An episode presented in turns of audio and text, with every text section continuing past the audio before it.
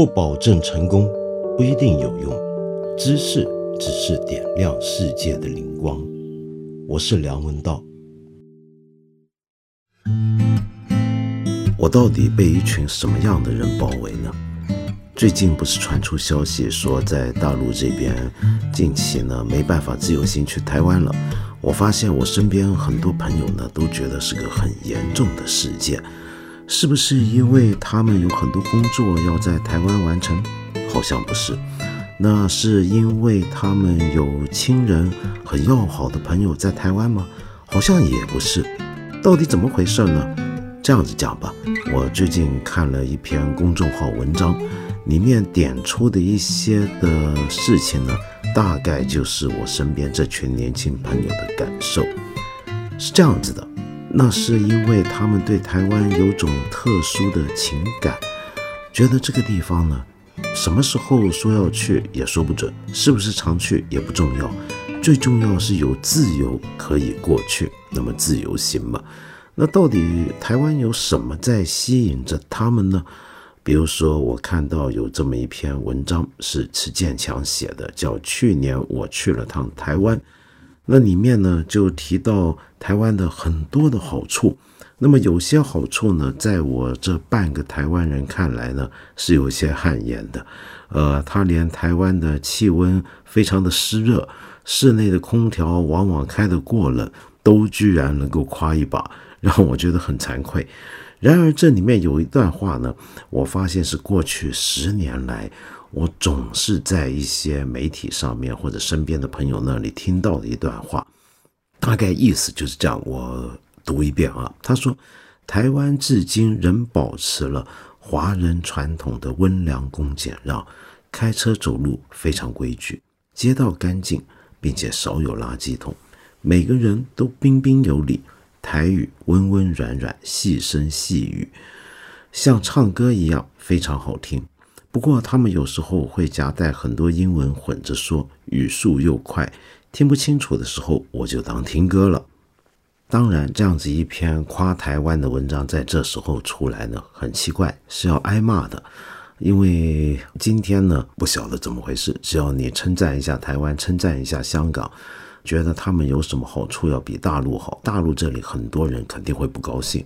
一不高兴，马上出现的一些的对台湾的批判呢，无非就是说政治很乱啊，呃，经济不行了，呃，社会发展停滞不前啊。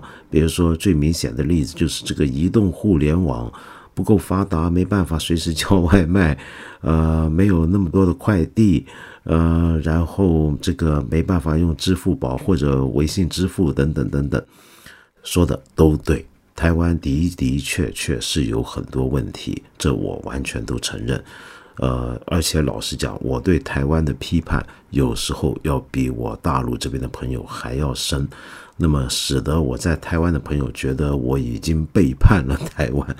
好，但是呢，话说回头啊，那么到底台湾的那些好处，大家心目中那些好处又是怎么回事儿？这种好处在我看来，呃，也是很奇特的。特别是每次大家说到台湾人，呃，很温良恭俭让，然后呢，总是要补上一句，说他仍然保持了传说中的那种华人的优良传统。为什么我对这句话是特别感冒呢？其实我以前也在别的地方讲过，恰恰因为我在台湾长大，我整个七十年代到八十年代头都在台湾，所以呢。我是非常清楚，台湾过去可没有保留这种所谓的华人温良传统。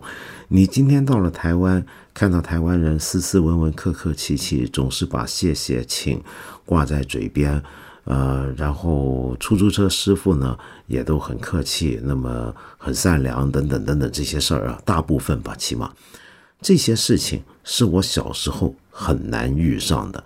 然后你说到台湾的街道很干净。开车走路很规矩，天地良心啊！我小时候台湾那个街道简直是杀戮战场。我就跟你讲件事儿吧，我在台湾念初中的时候啊，我是住校的学生，我们整个初中的学生都要住在学校宿舍。然后那个时候呢，你不能想象，到周末可以放假回家的时候搭那个公交，那堵的是一塌糊涂。其实今天呢，我发现那段路呢，其实走起来也就不过二十来分钟、三十分钟。那那时候呢，往往要连上转车的话，要搭上一个半钟头。为什么呢？因为交通很拥堵。那为什么那时候交通很拥堵呢？很有可能啊，就像今天很多大陆朋友批评的，那时候经济可能比现在好吧。但是在我看来，更重要的一点就是大家开车非常不规矩，常常见到这样的景象。这个在十字路口不是有四个红绿灯吗？没有人理那红绿灯的，就是大家拼命的就把这个车头往前突出。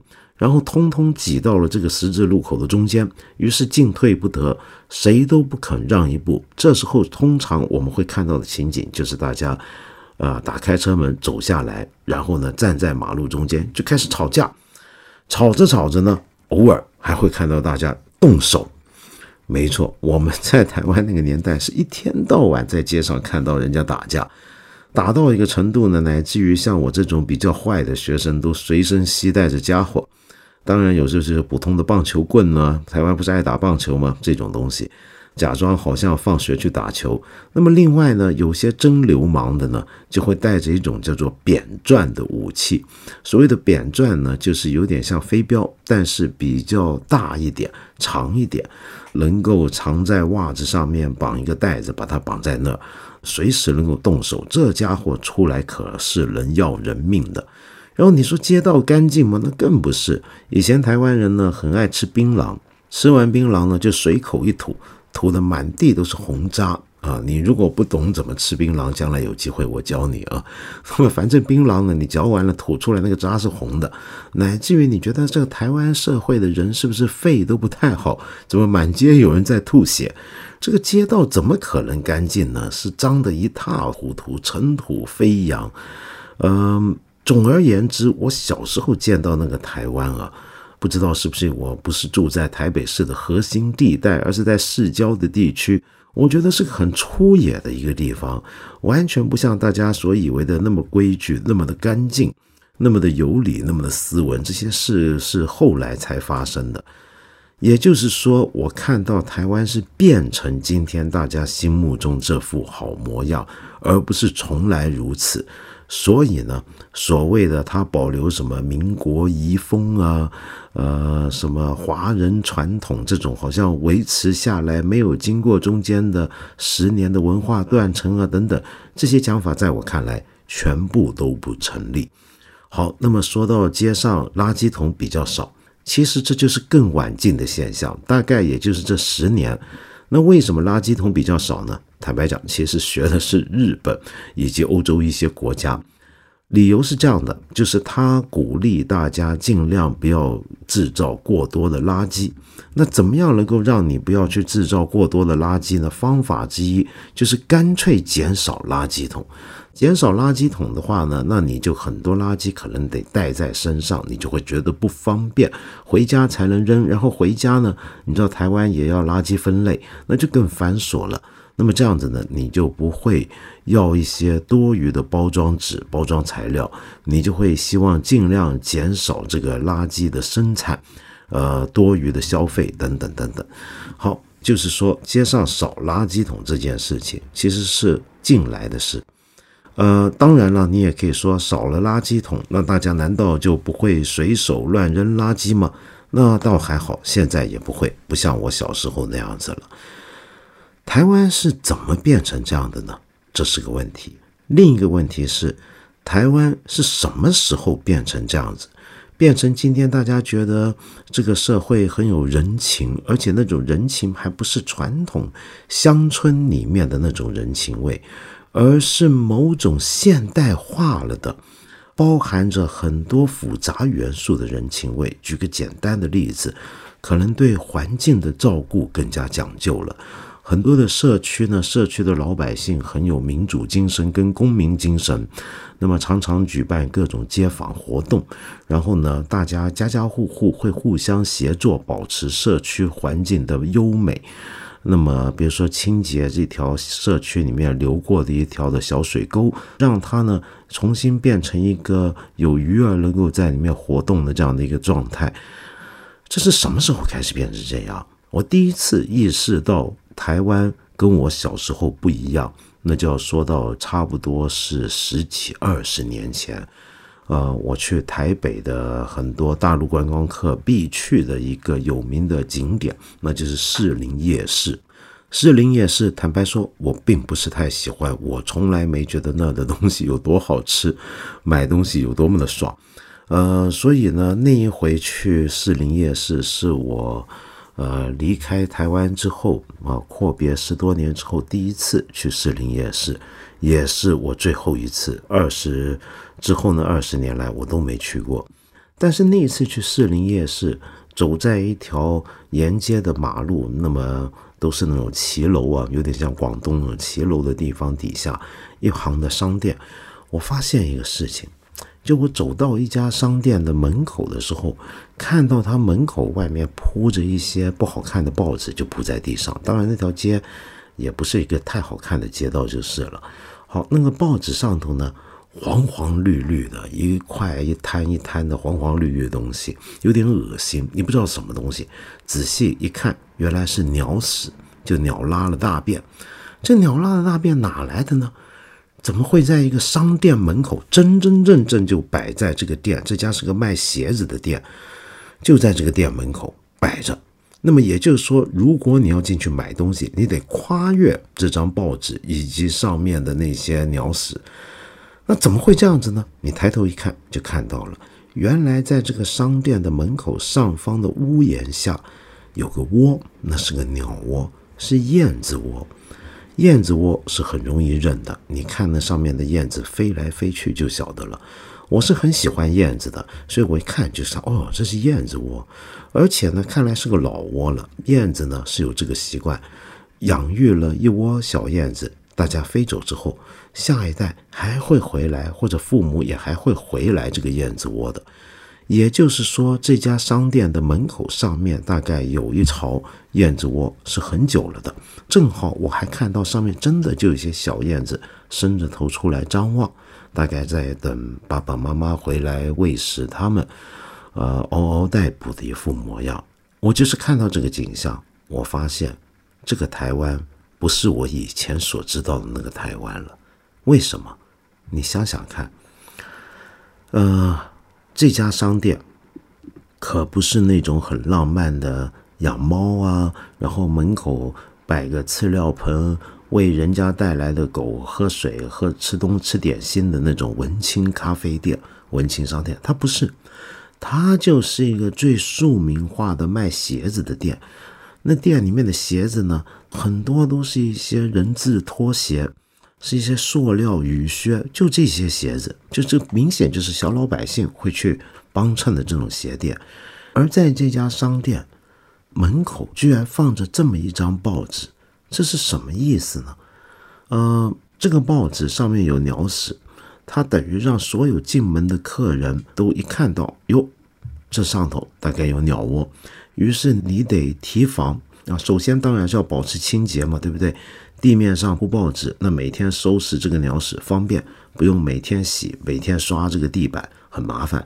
二来呢，则提醒了客人，你要进我这个店啊，您得客家客家，您得小心点，您得抬头呢看看屋檐上头的燕子啊，你小心他们不小心拉屎打中你的头，那可不好了。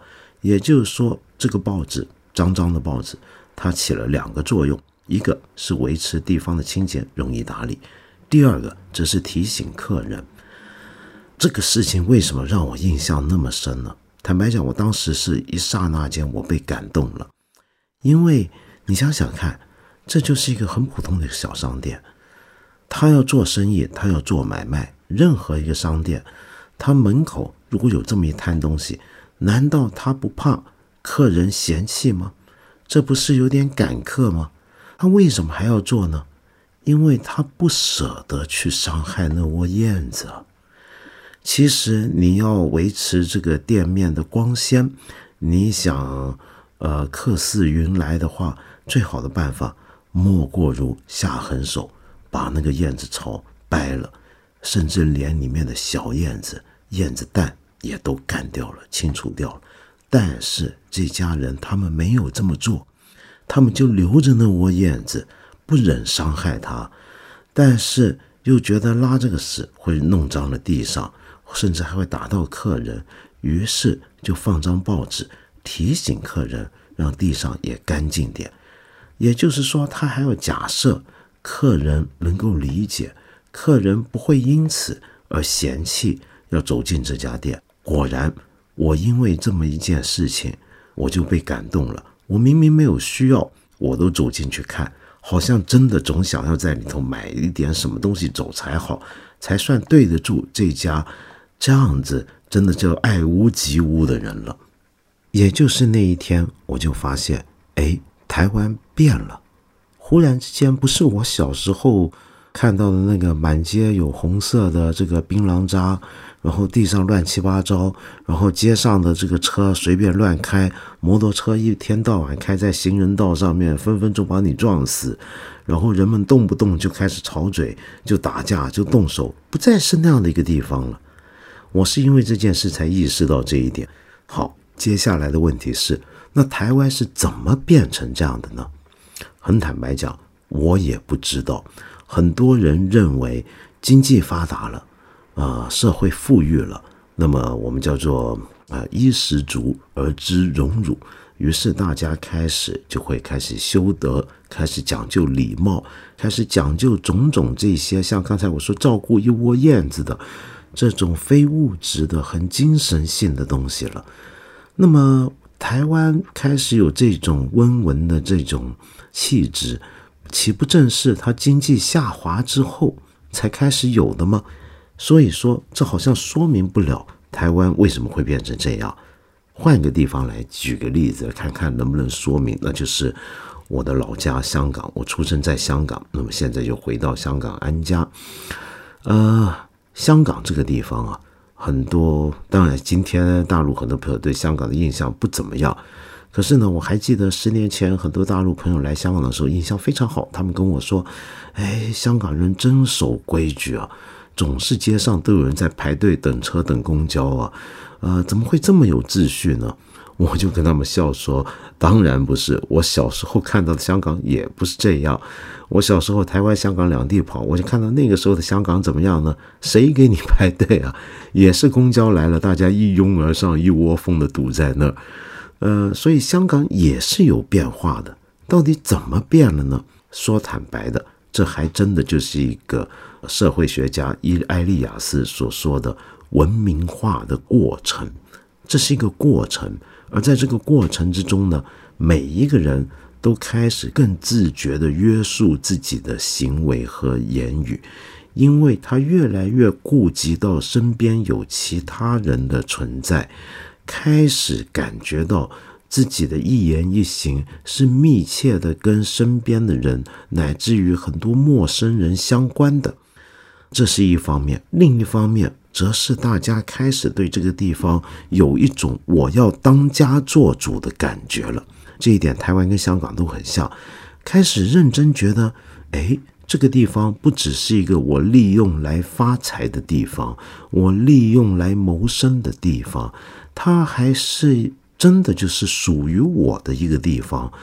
呃，哪怕是一条街，这条马路。明明不是我家的，我家住在这条马路对面另一条小街的楼上，但是我不晓得为什么忽然都觉得自己跟这个马路是有关系的。这条马路我有份的，我可不能随便糟蹋它，我可不能随便在上头丢东西，我也不能够在上面大声喧哗，影响到别的人。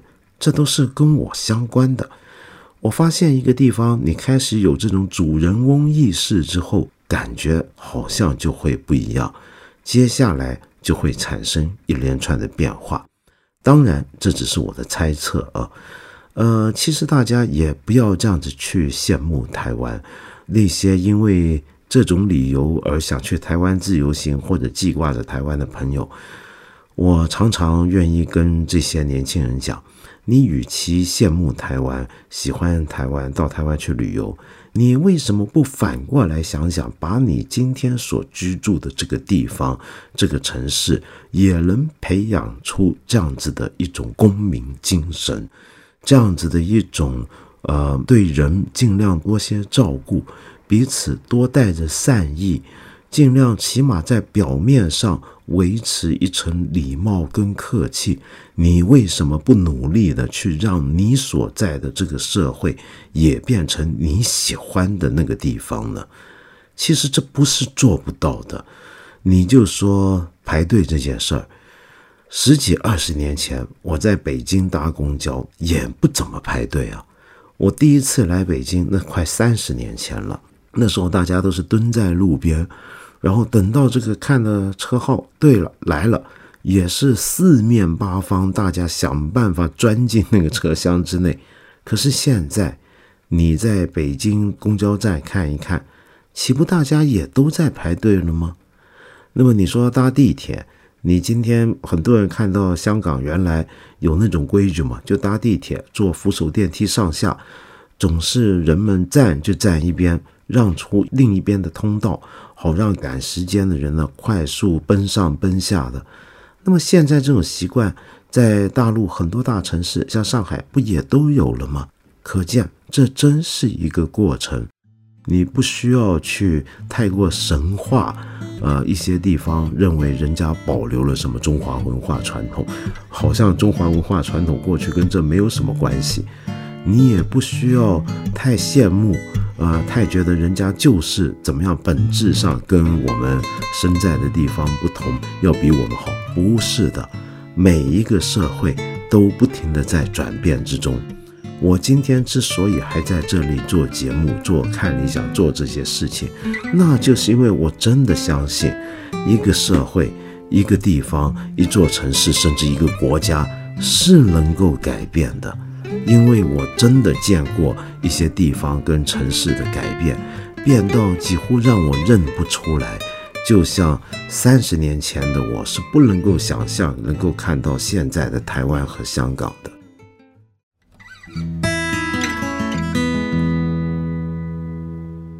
今天说到文明，说到不要骚扰人，正好我这有一个朋友留言，这个朋友叫饼仔，他说呢，呃，我室友吃饭的时候会吧唧嘴，声音很大，但是作为室友，直接告诉他吃饭的声音影响到我了，可能伤害到他，但是不说呢，我一直忍耐，我又很烦，所以面对这种情况，就只能忍耐吗？我觉得这很简单嘛，你为什么不直接告诉他呢？一个人吃饭吧唧嘴，他是自己不知道的。我小时候吃饭也吧唧嘴啊，只不过总是被我爸爸妈妈骂，被我外公外婆教训，说太没家教了，太不像话了。那么，所以我才意识到，原来我吃饭会发出声音的。呃，我们大部分人都不是那么容易意识到自己的言行。更加不要说，我们能够自觉地发现我的言行原来会影响别人，或者至少有碍观瞻。那么，我们需要一个过程来发现自己。比如说，很多人在坐高铁、坐公交、坐飞机，你会注意到有些人拿着手机看电影、看看看网剧，开得非常大声。那么，不用耳机，要跟全车厢、全机舱的人跟他共享他看网剧的快乐。呃，您认为他是个很坏的人吗？他不是，他只是没有意识到原来这么做有影响到别的人。他欠的是什么呢？只是那个意识而已。他不是一个本质上一个自私的人，他有时候不一定是自私，他只不过不晓得而已。那我们身边的人的责任就在于提醒他，你提醒他。那表示你是他真正的朋友。那么当然了，也许你还要考虑到你的室友的性格以及他跟你的关系。假如您俩本来关系就不太好，那么根据人情常规，恐怕您也不太方便直接的说他什么了。那假如他这个性格很脆弱，很容易受伤害，那您这么跟他讲。也很伤他自尊心，于是你就得衡量了，那是你受不了他的吧唧嘴骚扰你呢，还是你要保护他的这个尊严和自尊心呢？又或者还有没有第三个方法？那就是用一种温婉的方式、间接的方式去提醒他，让他意识到这个情况呢？那么不过这些呢，就都是一些技巧的问题，而这种技巧呢？人活得越大，像我这么老奸巨猾，你恐怕越能够懂得。那么您现在看起来，我猜丙仔你还在念书，我不晓得您这方面锻炼的怎么样，但是您不妨试一试，磨练一下如何有技巧的帮助你的室友，他是你的朋友，帮助他，让他意识自己多一点，这对你、对他，尤其是对他，是很好的事情。各位朋友，我们再提醒大家一次啊，我八分这个节目是每个星期三、每个星期五都会在看理想的 APP 更新，期间呢还会有不定期的番外。我很欢迎你在这里，或者是看理想的微信公众号留言，呃，提出你的一些的问题、意见和批评。我们今天呢就先聊到这里了，下期节目呢我们接着再谈。